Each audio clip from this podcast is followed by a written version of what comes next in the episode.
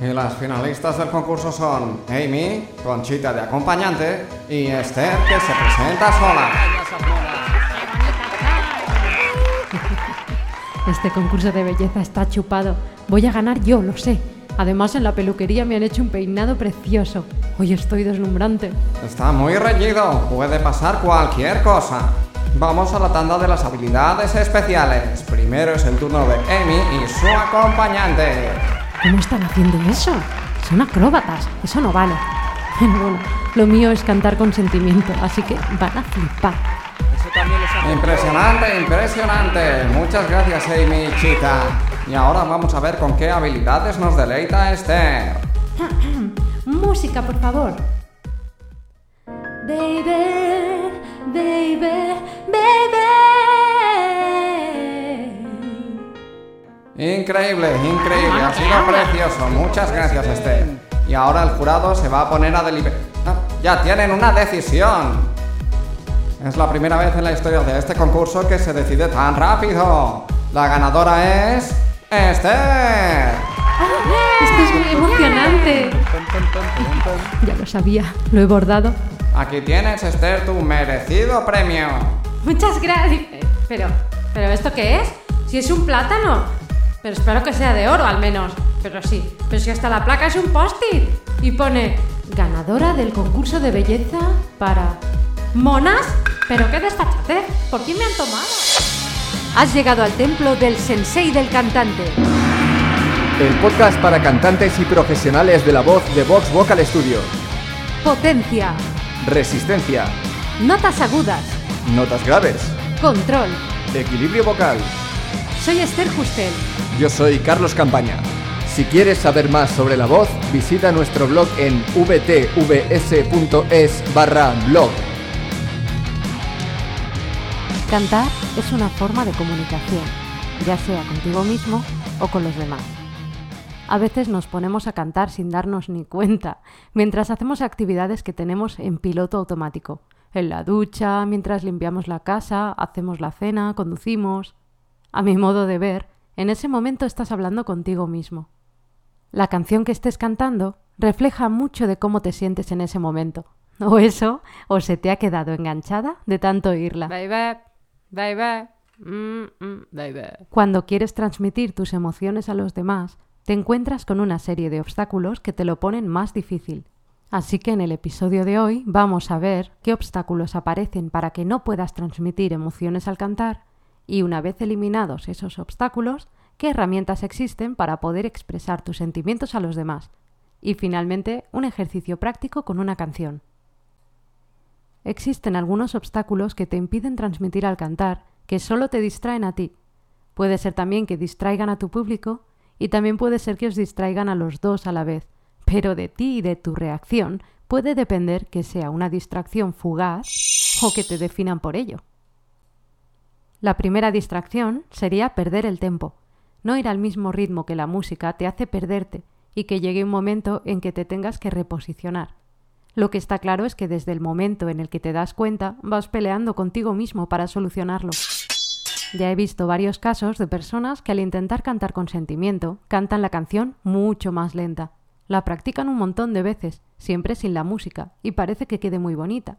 Pero al poner la música se pierde toda la magia, porque parece que vayan a rastras para cantarla a tempo. Como por ejemplo en esta canción. The same fire starting in my heart, reaching the fever pitch and it's bringing me out the dark. Y si intentas cantarla así con la música, The same fire starting in my heart, Y ya te has perdido. A veces el público no percibe esto, no se da cuenta, pero tú te encuentras con el problema de que pierdes el ritmo y al final sí se nota. Para solucionar este problema tienes que intentar practicar siempre con música o con un metrónomo.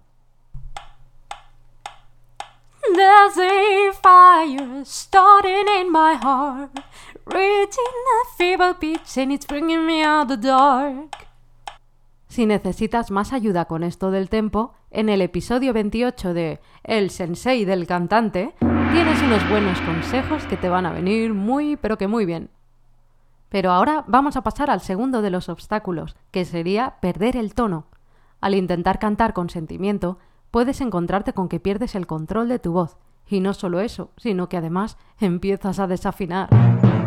Esto pasa porque al intentar transmitir emociones haces algunas cosas que resultan perjudiciales para tu voz.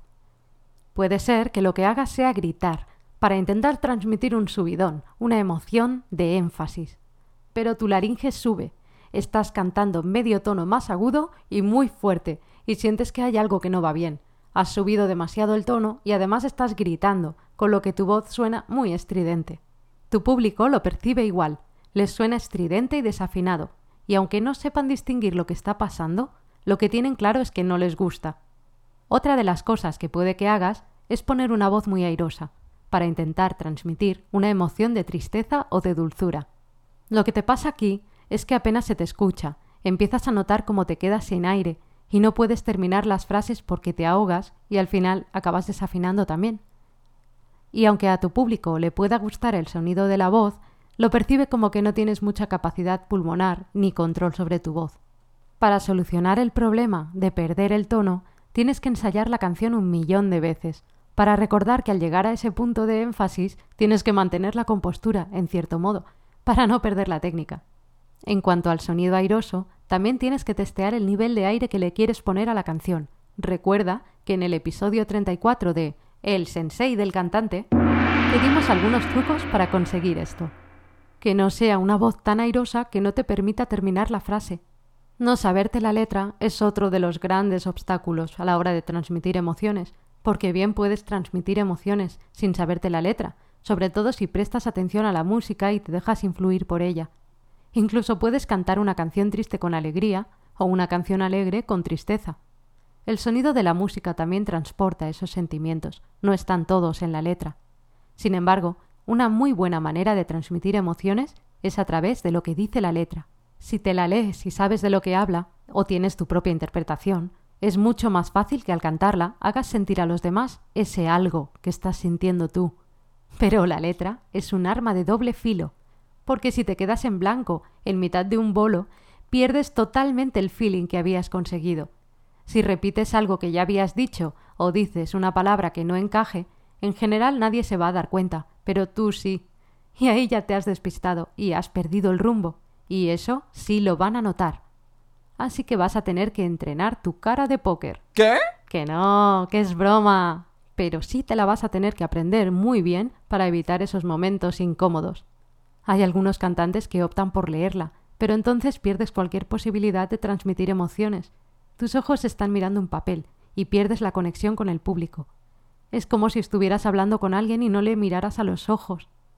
Y esto nos lleva a otro gran problema para los que nuestro primer idioma no es el inglés, pero nos gusta cantar en ese idioma, la pronunciación.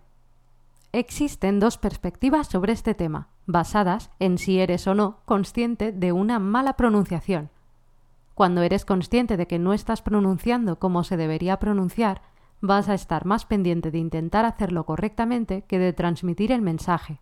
Y si no eres consciente de que está mal, pero es evidente para quien te esté escuchando, se van a fijar más en cómo estás pronunciando que en el mensaje que estás intentando transmitir.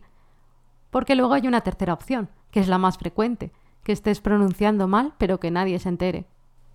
me to the moon. Es increíble, qué bien lo hace. Bravo, bravo. Ojos que no ven, garrotazo que te pego. Lo cierto es que en el mismo momento en el que estás cantando es mejor no ser consciente de que pronuncias mal, porque no puedes hacer nada por corregirlo in situ. Pero sí es bueno que lo sepas después, porque en base a ese conocimiento puedes trabajar en mejorar. Lo más importante es que practiques mucho el idioma para solucionar esto, o al menos para tener más confianza en tu pronunciación y poder emplearte a fondo en transmitir el mensaje. Lee mucho en voz alta para ganar soltura con el idioma. Y un tip rápido para que des el primer pasito. Haz todas las vocales más cerradas, como si las dijeras a través de una U. A, E, I, O, U. Y con esto vamos al siguiente punto. Tu propia timidez. Ser tímido es un rollo. No solo no dejas que los demás vean dentro de ti, sino que además ni siquiera te permites a ti mismo hacer lo que quieres, porque te juzgas. Piensas, Si hago esto se van a pensar que me estoy flipando. ¿Dónde voy poniendo esta cara? ¿Dónde voy cantando así? Tengo que mantener la compostura. y no, hay que dejarse llevar, hay que callar esa vocecita incómoda que te está frenando todo el día. A callar. Vale. Y es que esto es igual que los asuntos del amor, hay que arriesgarse. Ah, a día de hoy yo sigo luchando contra esto. Y lo que mejor me funciona es olvidarme de que estoy grabando e intentar ser yo misma, así como ahora, mientras te hablo. O lo que me funcionó para los directos, hacer el papel de mi vida interpretando a una chica extrovertida y nada tímida. Si te quedas con una cara estudiada y rígida, va a ser imposible transmitir nada. Es como si cantase una estatua. Y no lo dudes, esto es algo que también vas a tener que practicar. Y el último de los puntos de bloqueo, con mucho cariño, es la cara de tu madre. Y diciendo madre me refiero a esa persona que te mira desde el público y que te quiere muchísimo. Y yo te hablo de ella porque al menos mi madre se queda mirándome fijamente y muy seria mientras actúo, y no puedo evitar pensar Ay, ¿por qué me mira así? ¿Lo estaré haciendo bien? Estaré haciendo el ridículo. Quizás debería quedarme más quieta. Que te vayas de aquí ya, hombre. No eres bienvenida. Dichosa vocecilla. Vale, vale, ya me voy. Jo, soy lo peor. El caso es que la vocecilla de las narices vuelve a fastidiar y te distrae de transmitir lo que querías. Y yo no sé si esto será muy común o solo me pasa a mí. Ya me lo contarás en los comentarios. Pero yo probé a hablar con ella para preguntarle por qué me miraba de esa manera. Me dijo que es porque estaba muy concentrada para no perderse nada. Y como le dije que eso me había despistado, la siguiente vez estaba muy seria, pero cuando la miraba sonreía. La verdad, un poco de repente, pero al menos lo intentó. Lo que funciona muy bien es mirar hacia otra persona o hacia otra parte. Y hasta aquí los bloqueos. Y generalmente quitarlos ayuda muchísimo, pero si necesitas un empujoncito extra, te queda que te dé algunas ideas para trabajar en esto de transmitir las emociones. Así que te desvelo mis secretos. El primero, leerte la letra y decidir qué significa para ti. Te la tienes que leer unas cuantas veces para no confundirte con el sentimiento. Si va de amor y nunca has estado enamorado, relaciona esa emoción con alguien a quien quieras mucho. Tu madre, tu padre, un hermano, un amigo, tu mascota. Si va de una pérdida y nunca has perdido a nadie, piensa por un momento cómo sería tu vida sin esa persona o ese bichillo al que tanto quieres. ¿Me sigues? Tienes que adaptar la temática a ti, porque vas a ser tú quien cante esa canción. No puedes hablar sobre las emociones de otra persona, tienes que hablar de las tuyas propias. En segundo lugar, tienes que escuchar la música y comprobar si sigue significando lo mismo. La letra y la música van de la mano, pero a veces cambia un poquito el significado si simplemente lees la letra, así además escuchas la música. Por ejemplo, puede ser una canción en la que estás hecho polvo porque has roto con tu pareja. Si solo lees la letra, piensas que tienes que estar súper triste. Pero quizás al escuchar la música hay una parte en la que aparece una pequeña esperanza que no percibiste al leer solo la letra. Ahí tendrás que hacer un cambio.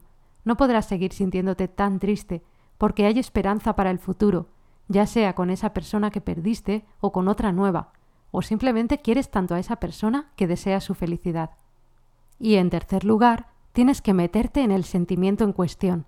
Vale, puedes decidir si la canción para ti es triste, alegre, te genera rabia, pero a la hora de cantarla no logras que se note nada y te vas distrayendo constantemente con otras cosas. Así que tienes que conseguir sentir exactamente eso que quieres que los demás perciban al escucharte. Si no se te da bien hacerlo de manera natural, y supongo que por eso estarás escuchando este episodio, tendrás que inducírtelo. Para ello, necesitas traer al presente un momento de tu pasado que evoque una situación parecida a la emoción que quieres.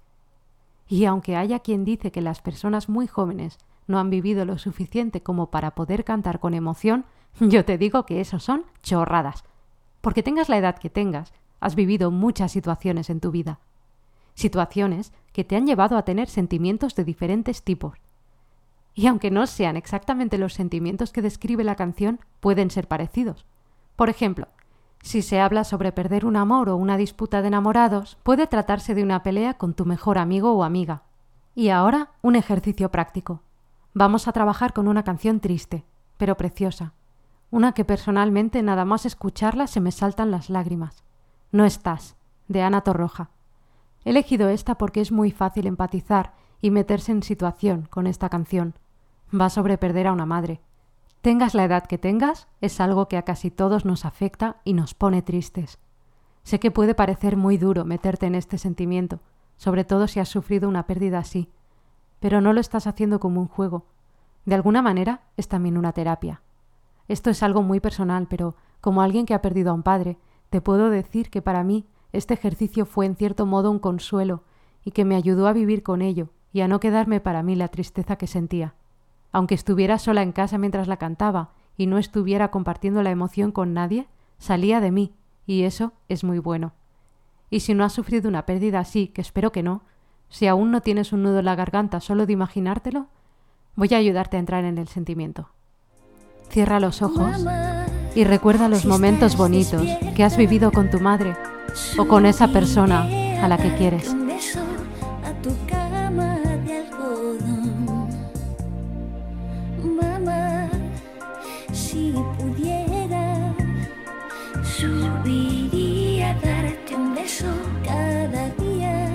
Ahora imagina que pierdes a esa persona y no la ves más.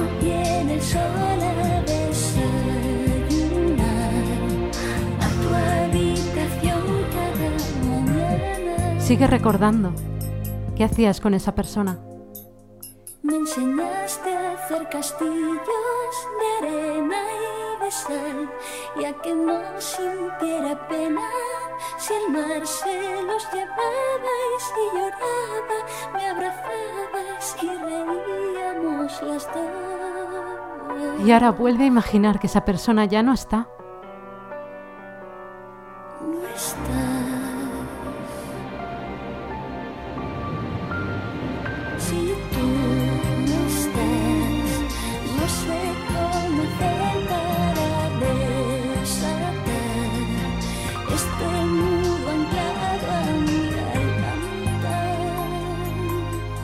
¿Tienes ya un nudo en la garganta? Yo sí, la verdad. Una vez dentro de este sentimiento, puedes cantar la canción, metiéndote en cada recuerdo. En los tuyos, no tienes que imaginar a un extraño. Si repites el proceso unas cuantas veces, al final, cada vez que escuches esta canción, vas a meterte en el sentimiento y vas a poder transmitirlo al cantarla. Y hasta aquí el episodio de hoy. Gracias por escucharnos. Si te ha gustado y quieres más, hazte fan del sensei. Únete a nuestra comunidad de cantantes para aprenderlo todo sobre la voz. Visita vtvs.es barra sensei-fan